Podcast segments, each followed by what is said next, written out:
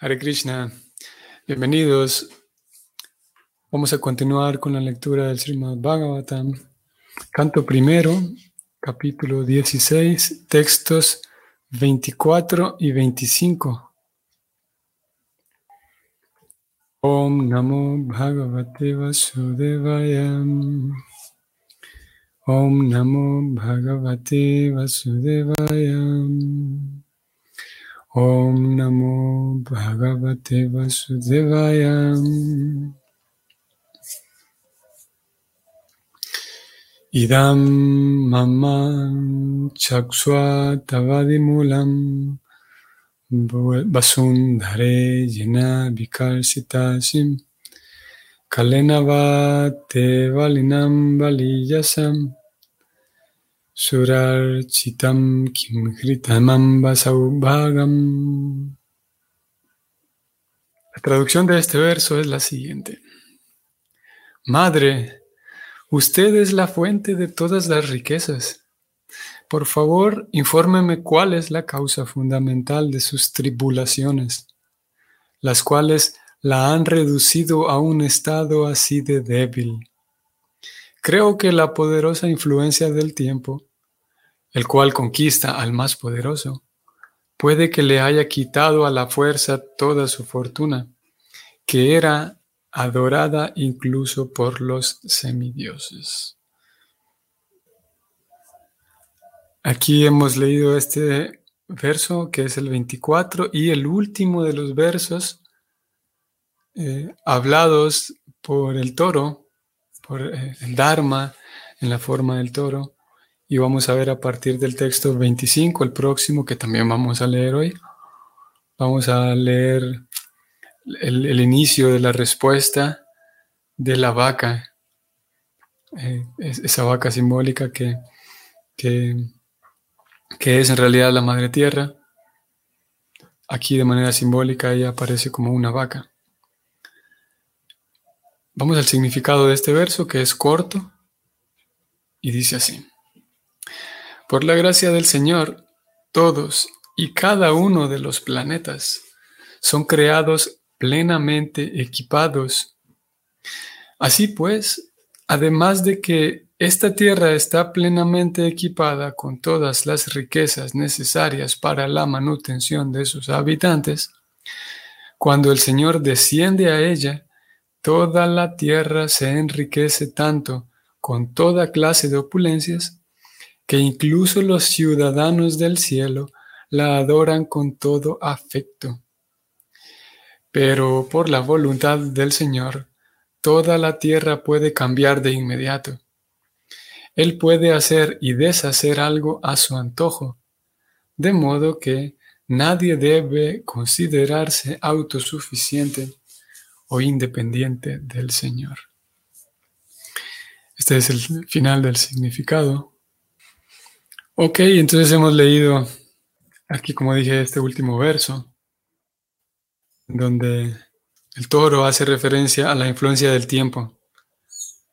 Como, y posiblemente ustedes lo sepan y lo recuerden, eh, Krishna en, en la Gita, una de las descripciones que Krishna da acerca de sí mismo es que Krishna dice que yo soy el tiempo. Krishna dice tantas cosas de sí mismo y, habla de, muy extenso eh, acerca de sí mismo y una de ellas es esto. Él dice que yo soy el tiempo, yo soy la muerte, dice también, para brindarnos a nosotros una lista grande de elementos que ya, ya están presentes en la naturaleza y que pueda permitir a nosotros em, traer el recuerdo a Krishna al momento de observar aquellos ya sea fenómenos o objetos dentro de la naturaleza. Como aquí se está hablando del tiempo y se presenta al tiempo y también se habla de una cualidad del tiempo. Voy a subrayarla y leerla. La influencia del tiempo conquista al más poderoso. La influencia del tiempo conquista al más poderoso. Y todos sabemos que, y también es una, el, esa particularidad del tiempo y de la naturaleza fue observada también por los filósofos occidentales y eh, se le al efecto que el tiempo ejerce sobre las cosas, hoy por hoy se le conoce como el devenir. El devenir es em, aquel, aquella acción y reacción, o aquella reacción, muy bien podemos decir, que observamos en la naturaleza, gracias al tiempo, que hace que nada se mantenga estable. Completamente eh, todo, todas las cosas que vemos, todos los entes que seamos capaces de captar con nuestra inteligencia, todo sufre, digamos, ese devenir o ese constante cambio. Y ese constante cambio se debe a la influencia del tiempo.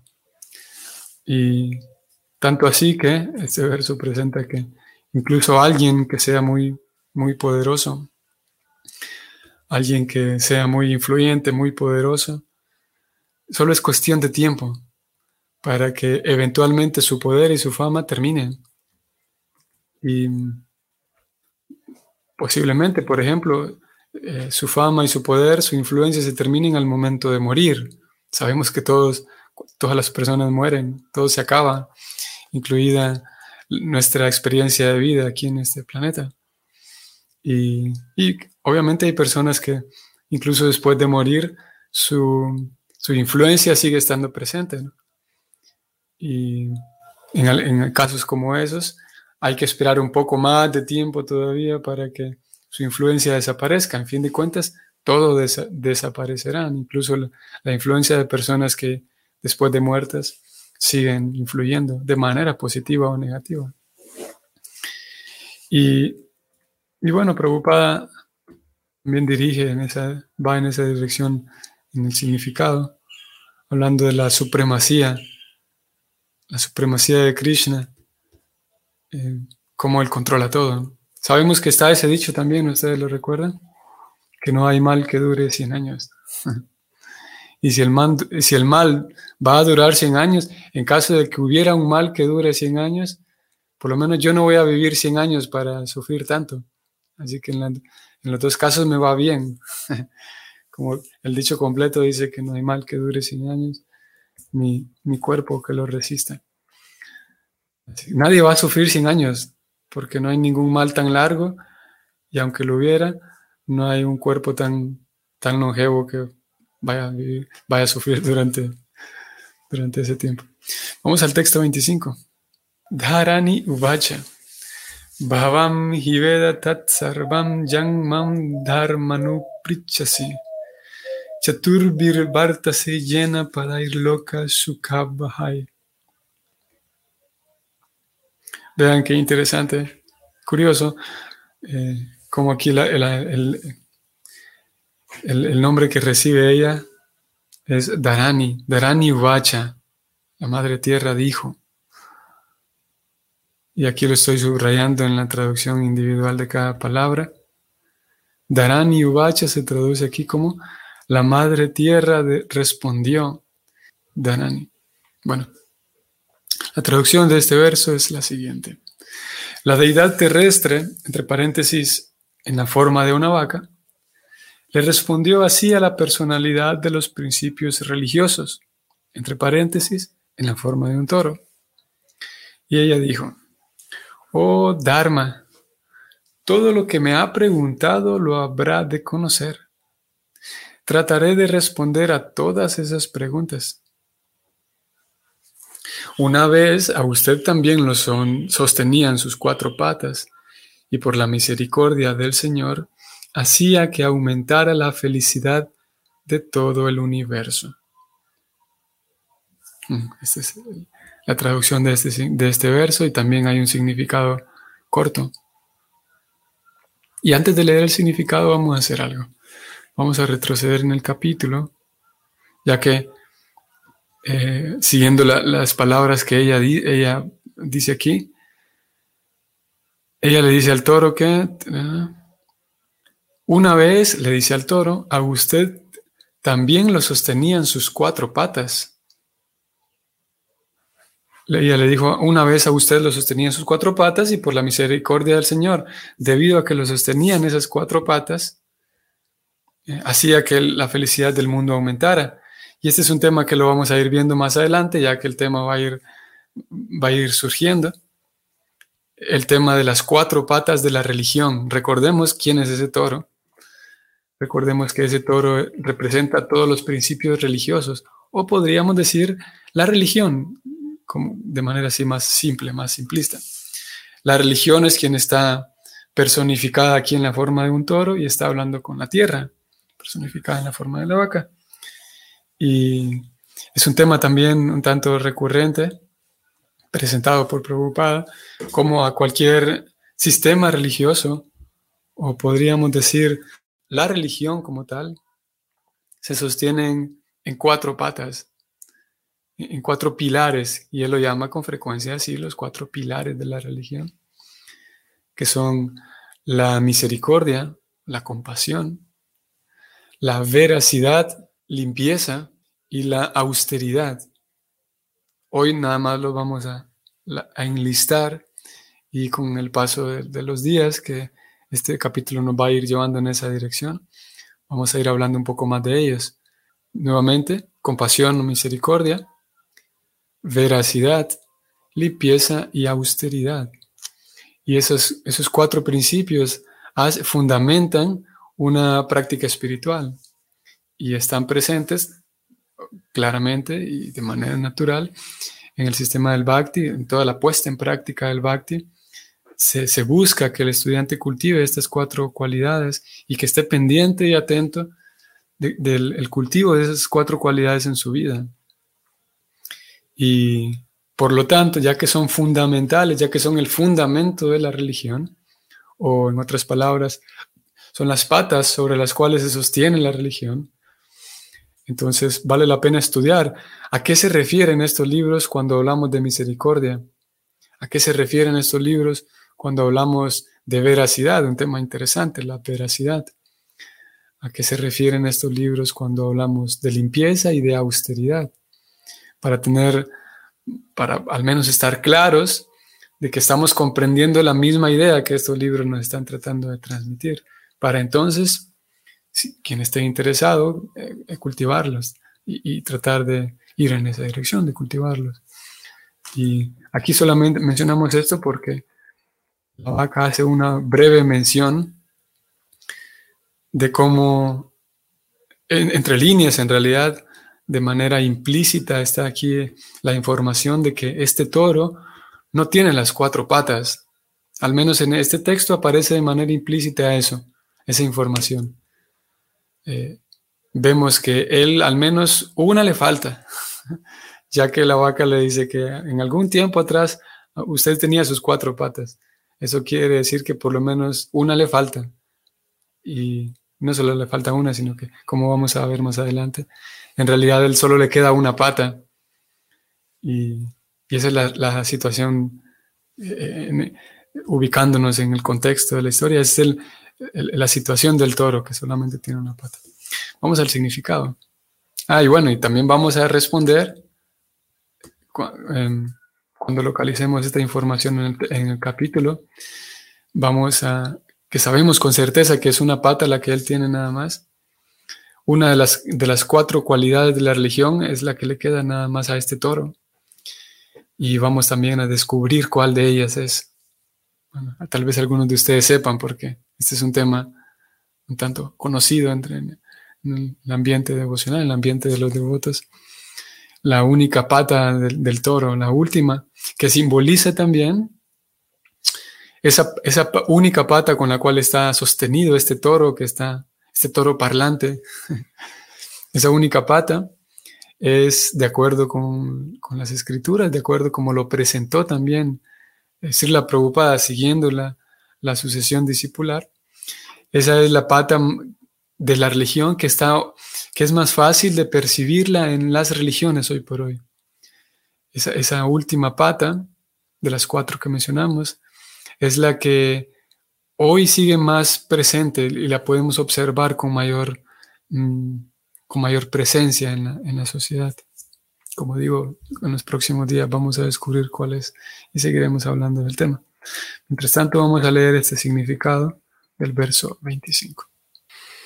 Los principios de la religión los establece el propio Señor.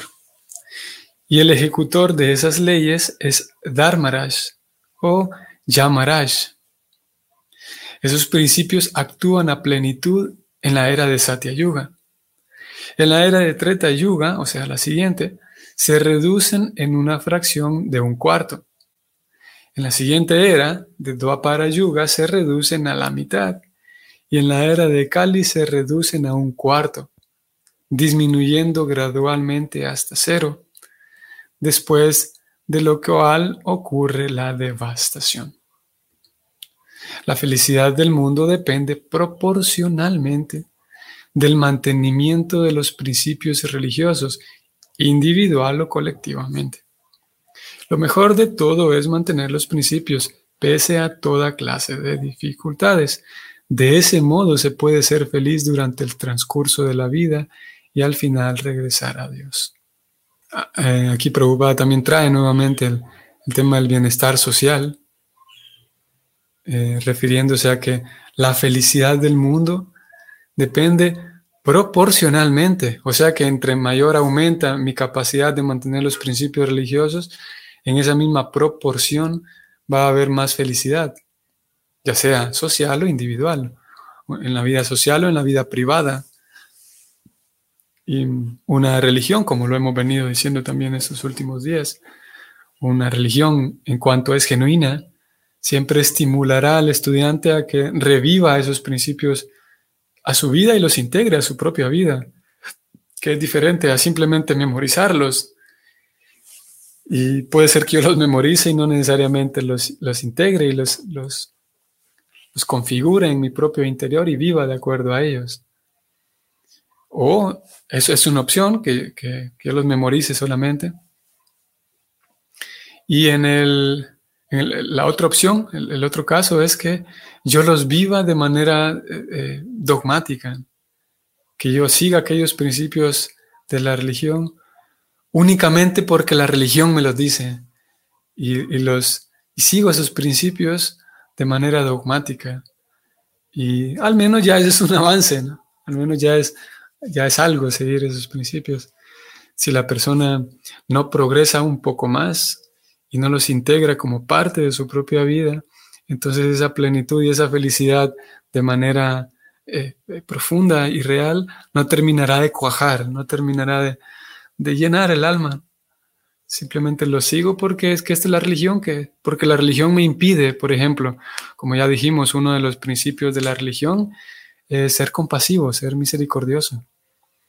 Entonces yo voy a dar un, voy a ayudar a otro, ah, porque es que hoy es día de, ayudar, porque es un festival de, de, mi religión y una vez al mes yo tengo que ayudar porque hay que ser compasivo. Entonces, una vez por mes yo ayudo porque este es el día de ayudar. Eso ya es un avance al menos, pero después viene integrarlo a su propia vida, no, no necesariamente esperar el día, el día mensual de oficialmente hacer una campaña de ayuda a todos los demás para cultivar misericordia, sino cultivar eh, a diario, de manera eh, constante y de manera, sí, a diario, la compasión, la, que abarca tantas cosas, la generosidad, la empatía, etc. No necesariamente porque la religión me lo dice, sino porque entiendo que es un principio que me, me, acerca más a Dios y que me hace vivir más feliz. Independiente, aunque, aunque el Estado mañana dijera están prohibidas todas las religiones, ya nadie más puede ir a la religión, las iglesias están prohibidas, aún así esos principios puedo seguirlos viviendo.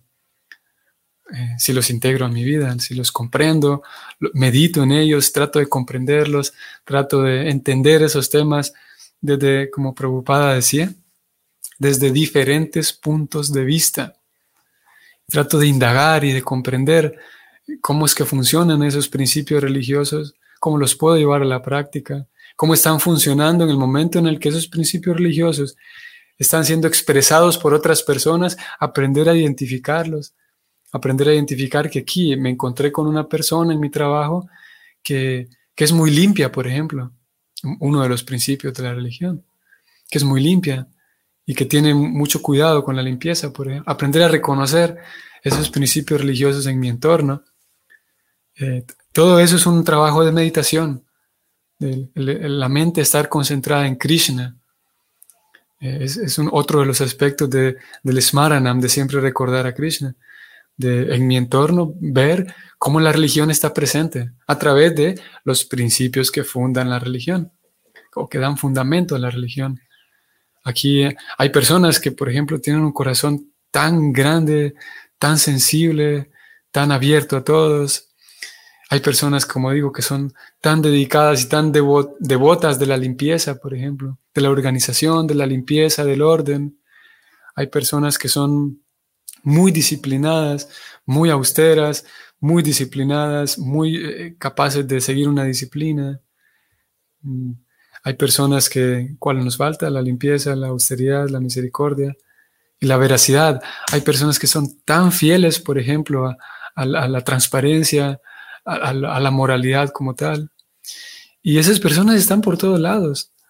Y vale la pena reconocer cuando una persona, a veces incluso sin esa persona a quien estoy observando, a veces incluso sin ella ser un religioso, así oficialmente, a veces simplemente por por, eh, por intuición o, simplemente por, eh, ¿cómo se llama esto? Por, de manera eh, mm, intuitiva, ¿sí? Algunas personas actúan con ciertas cualidades porque ya están integradas en su vida desde vidas previas y posiblemente ni siquiera se, se sienta ella misma como un religioso, pero ah, tiene presente ya en su vida ciertas cualidades. Y como digo, eso vale la pena también observarlo para en la medida de lo posible integrarlo y eso hará, este texto que tengo subrayado aquí, eso hará que haya felicidad colectiva e individual. Si hay felicidad individual, como ya todos sabemos, esa felicidad genuina individual será eh, posible transmitirla a lo colectivo. Ok, voy a regresar aquí al texto 20 que recibo la, la notificación de Nicolás.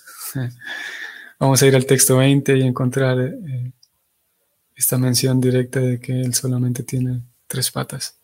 Ah, bueno, sí, de hecho él mismo lo dice de manera explícita. El toro dijo que he perdido tres patas y ahora estoy parado en una sola. Y aquí preocupada también en el, en el significado, lo estoy subrayando. Él dice que como Dharma, o sea, la religión, se perderían en la proporción de 3 a 4, el toro simbólico estaba parado sobre solamente una pata. Ok, ahí tenemos la información certera. Como dije, vamos a ver en textos eh, próximos cuál es esa pata que le falta. Ya que mencionamos las cuatro hoy, vamos a ver cuál de estas cuatro, eh, cuál de las cuatro es la única que, sostiene de acuerdo con, con toda esta cosmovisión.